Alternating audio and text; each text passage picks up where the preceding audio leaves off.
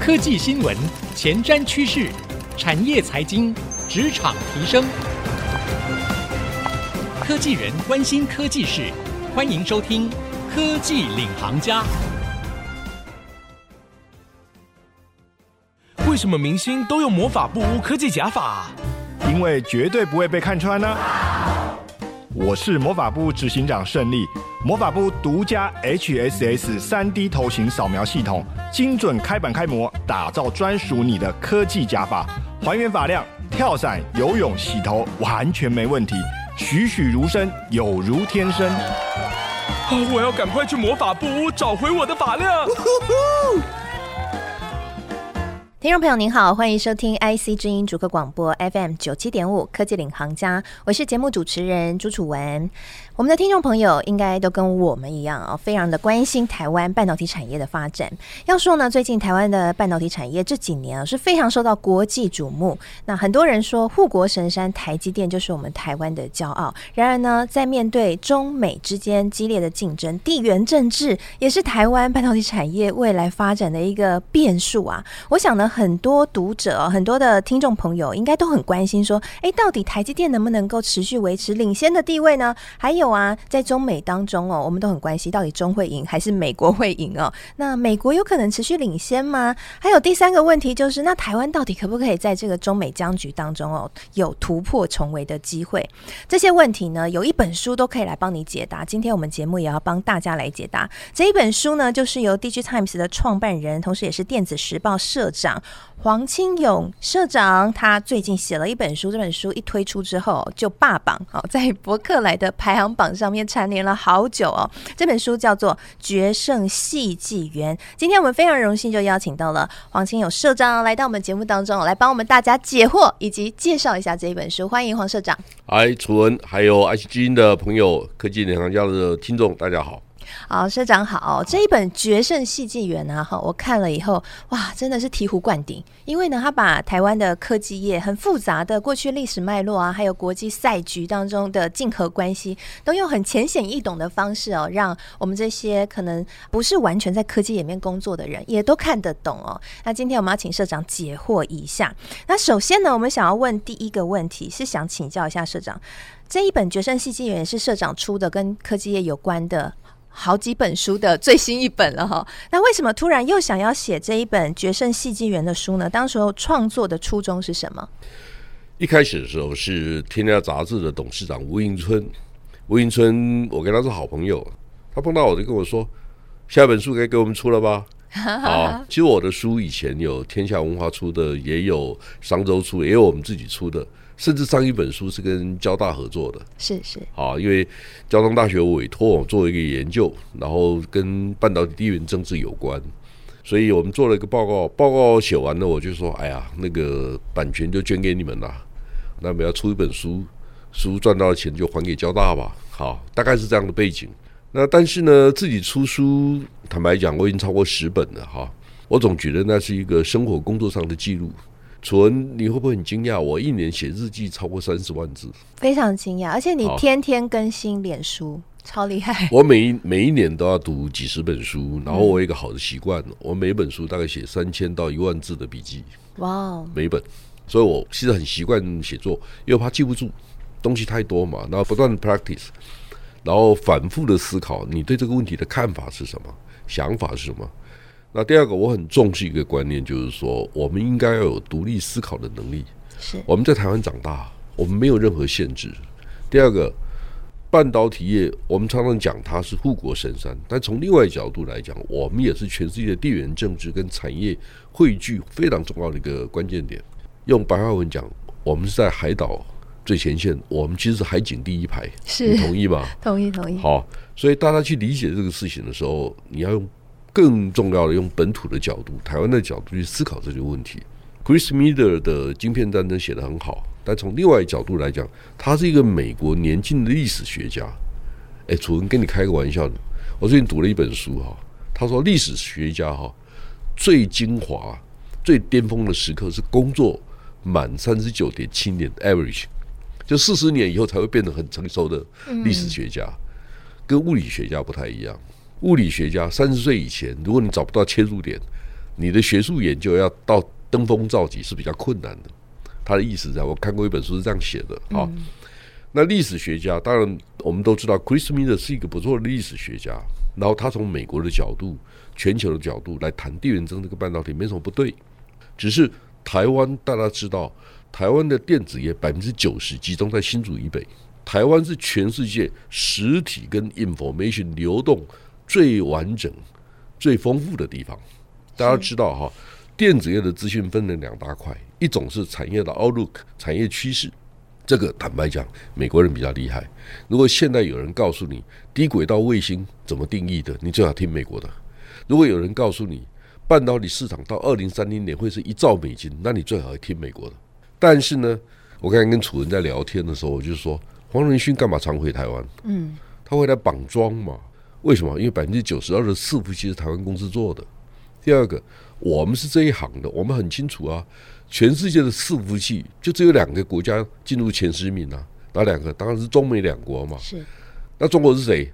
华为嘛，联想嘛，浪潮嘛，这三家公司占了十二个 percent，另另外百分之八十八都是美国公司嘛。美国公司又分成两类啊，一种是 cloud service provider，是哪些公司呢？云端服务公司，Amazon、Microsoft、Meta，对不对？Google、IBM 这些公司，云端服务的公司嘛。另外一种是谁？Branding companies。哪些呢？HPE 对不对？惠普嘛，现在叫惠宇嘛。另外一个是 Dell，第三个 Supermicro，Supermicro 的老板叫谁？梁建厚。梁建厚是哪里毕业的？台北科技大学毕业的。我怎么这么熟？因为两个月以前我到戏谷跟他谈谈了两个小时啊。哇！就我们有机会，因为我他的工厂在台湾巴德嘛，嗯，对不对？我们很久认识了，所以我们很了解这行业的特质，这是属于台湾人的优势。另外一个角度就是说。我上个月我去了一趟澳洲嘛，我从澳洲回来之前哈，澳洲雪梨的学术副校长他是 Photonics 矽光子的专家，然后他就托我朋友问我说，我上飞机之前他可不可以争取两个小时跟我聊天一下？然后问了一个问题什么？澳洲有没有机会参与半导体产业的发展？他就考我这个问题，澳洲有没有机会？我说有啊，你知道为什么吗？主任你知道吗？澳洲这个国家有四十几万那个大学生。澳洲人口大概两千九百万，它有四十几万大学生，是很多哦。嗯。第二个，澳洲的大学生一半是外国人。澳洲把教育当成产业在经营，所以它的 GDP 有三到四个 percent 是教育创造出来的。第三个，你知道马来西亚跟越南海外留学生留学最多的地方就是澳洲。好，那我的问题来了，如果你知道去年我们写台湾 IC 设计产业白皮书的时候，我们预测。二零二三年到二零三零年，如果台湾 IC 设计产业平均年成长率是六个 percent 的话，我们大概需要三点四万那个新的 IC 设计工程师。我们台湾养得出这么多人吗？不可能，对不对？第二个，我们应该去思考一个问题：如果澳洲协助我们把印度、什么越南的、马来西亚、泰国有兴趣做半导体。这种工作的年轻人有这个能力的，先在澳洲念书有没有可能？哎，有可能。教授，我们清华、交大可以帮忙吧？嗯。第三个，我们台积电、联电、联发科、瑞鼎、瑞昱这些公司，我们就跟澳洲雪梨大学谈合作啊。我每年一千个人，因为我们英文不好，我们就把台湾的学生交换学生，我们给雪梨大学的世界排名都排在我们台湾的大学前面的。嗯。它是很好的大学，它不是烂大学。好。每一年一千个人、两千人跟他交换学生行不行呢？当然行啊，为什么不行呢？好，所以我们要去思考多元交错，在一个 open，在一个物联网、万物联网、人工智慧的时代，谁互动越多，谁的价值就越高。是。那台湾就是 open door policy，我们把未来的科技政策先放空自己，因为台湾已经太有竞争优势了。第二，台湾能有今天，其实是我常开玩笑，我们是天选之国啊。我们怎么会那么幸运？只有两千三百万人，却搞了一个半导体，全世界都怕我们，全世界都在乎我们。其实不是只有半导体，我们还有另外一个东西也非常值钱，ICT 产业的供应链。嗯，全世界前三十大量产制造的 AMS 制造厂的营业额，台商占了百分之七十。是我们的红海、广达、和硕、伟创、英业达都很重要，这是第二个台湾的战略优势。第三个优势就是我们的地理位置的优势。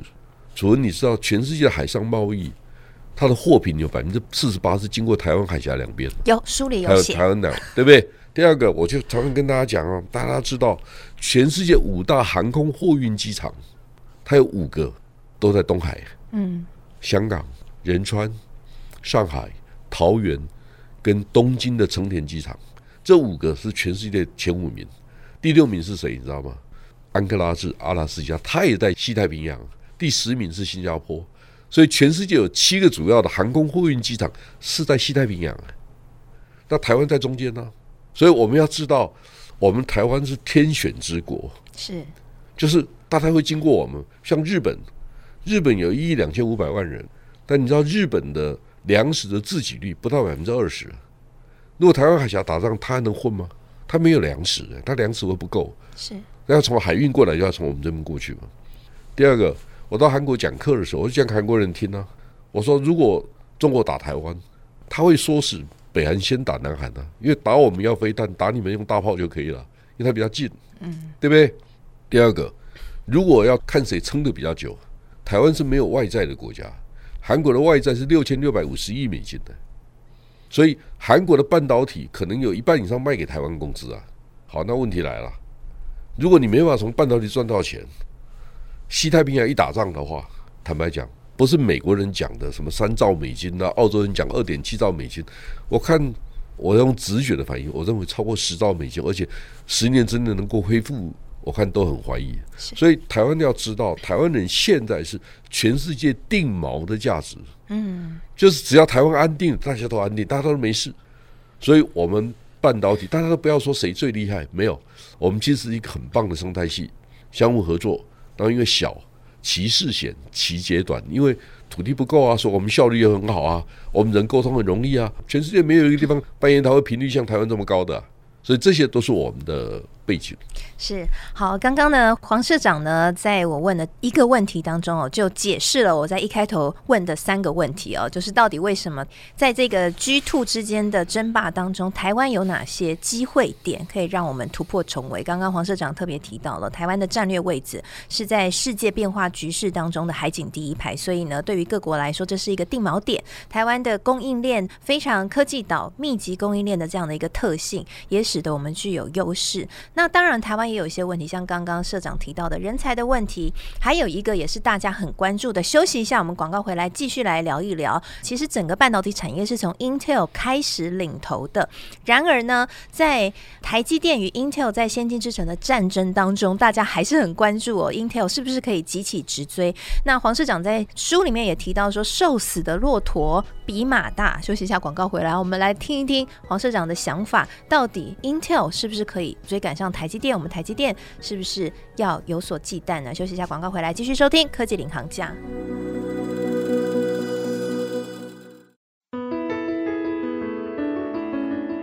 欢迎回到科技领航家，我是节目主持人朱楚文。今天呢，我们在节目中特别为各位邀请到 DIGITIMES 创办人暨电子时报的社长，同时也是最近一本非常重磅级的科技著作《决胜系纪园》的作者黄清友社长来到我们节目，跟我们一起聊聊台湾半导体产业在中美竞合当中到底有什么优势？我们可不可以持续稳扎稳打我们的领先的地位呢？台积电。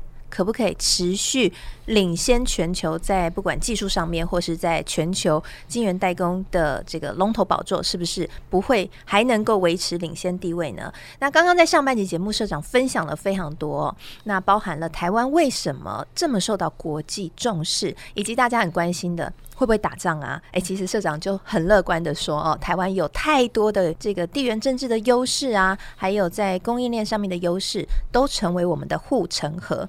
其中呢，台积电当然被称为是护国神山，也是其中一个因素哦。但就是很多的听众会担心，或读者担心，这个护国神山的技术优势地位会不会被挑战？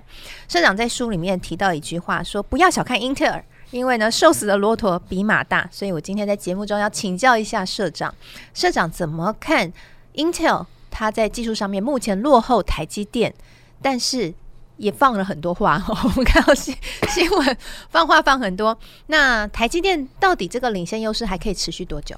第一个哈，台积电现在拥有的优势不是单一优势，《孙子兵法》里面有一句话叫“如无端之环，孰能穷之？”就如果你是一个抓不到边的一个环状、一个球体的东西，你找不到切入点，你不知道怎么打击它，这是最厉害的。那我们来想象一下，台积电到底有什么优势？第一个，我认为台积电有技术产能的优势；第二个，台积电有生态系的优势；是第三个，台积电有客户结构的优势。魏哲家讲呢，他说重要的核心客户，每一个从谈判开始大概需要两年的时间。如果我们知道台积电有四五百个重要的客户，如果他的对手只有一百、一百二十个，那他在短期间之内要 catch up。特别是台积电已经很快的把七纳米以后的最先进的制程，它的营业额的比重已经非常高，已经可能六成七成了。好，这种情况之下，你要在领先的最尖端的科技上面找到最大的客户来打击台积电，这是一件非常困难的事情。是，何况是它的产能也是最大的，对不对？第三个就是说我刚才讲的，它的 ecosystem，大家开始想象一下。台积电从二零一五年以后，他们的 Capex 占营业额的比重都超过三成，是最高的时候到四五成，现在都维持在三百亿、三百二十亿美金左右。所以你可以想象一下，当台积电二零二三年的营业额它的下跌的幅度，因为全世界都不景气嘛，下跌幅度也是相对是低的，你就可以知道它非常 solid 去控制了，包括它的支出的能力。你知道第二名是方旭第二名现在是三星嘛？主任，你知道吗？三星的营业额大概多少？大概两千亿美金，它跟我们的黄海差不多，都两千亿美金。这两家公司结构是非常不同的。三星的营业额大概有百分之六十五左右是品牌的贡献，手机跟电视机、电冰箱、洗衣机这种，它的品牌其实做得蛮好的。所以你知道，五十五寸以上的大型电视机，三星全球的市占率是超过一半的，所以他们在品牌上面一直都经营得不错。但是呢，通常三星的半导体啊，可以贡献营业额的三成，但是以前最好的时候，获利占三分之二。为什么？品牌不见得赚钱。就是说，你如果知道三星的消费电子，normally 正常情况之下占它营业额百分之十五到二十，那获利通常不到百分之五。所以他把电视机卖到你家的目的是什么？他说：“告诉你，楚恩，你们家最重要的位置都是我占的。”嗯。电视机的品牌对，新占率很高，对不对？手机也是一样，手机它一个很重要的目的，手机以三星来讲，它的战略性的目标就是希望能够维持三亿只以上的销售数量，是一年三亿只。但为什么现在很难？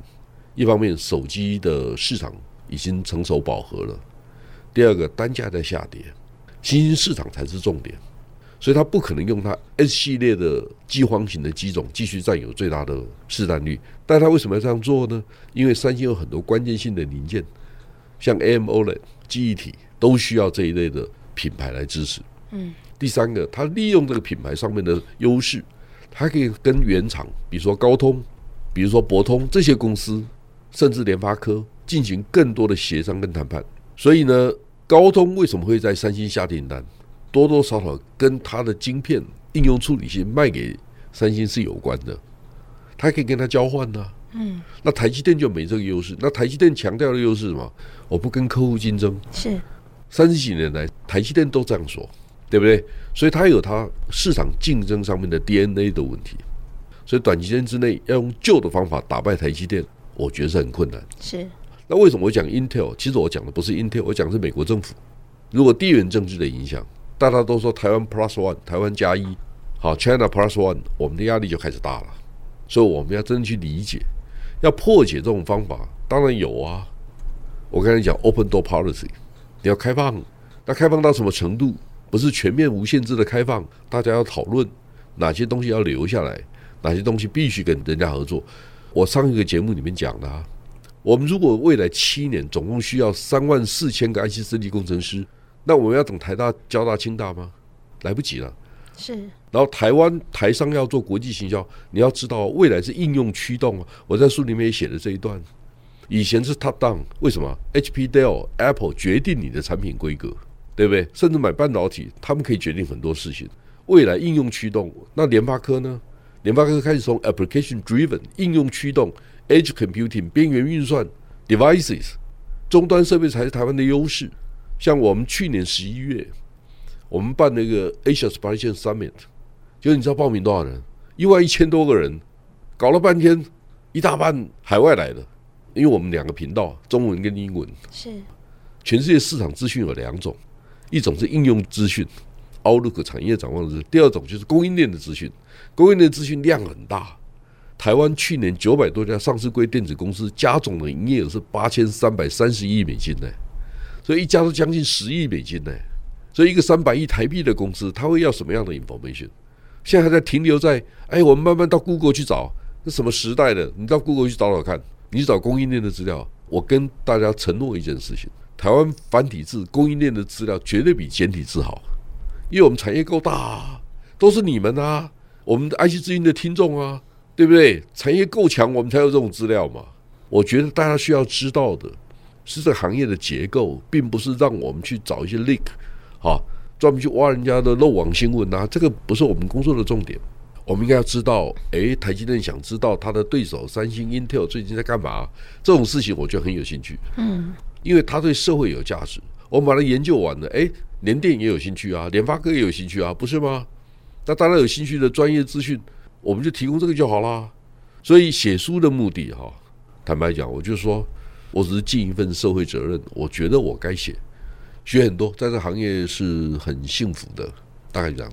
好，谢谢社长今天非常精彩的分享哦。我想呢，透过刚刚社长的分享，也回应了，就是台积电呢，其实有非常独特的优势，而这个优势不只是台积电所独有，其实在台湾这一个我们所谓的科技岛，我们应该把这个优势再更扩大哈。然后在国际中呢，我们要更肯定自己的位置，也让国际看见台湾。那更多的内容哦，包含了像是未来亚洲供应链会怎么样变化，以及呢，像是刚刚社长。在在节目当中有提到韩国跟台湾之间的关系哦，从过去是竞争，在二零二零年已经开始展开合作的关系，甚至台日之间的关系也出现变化了。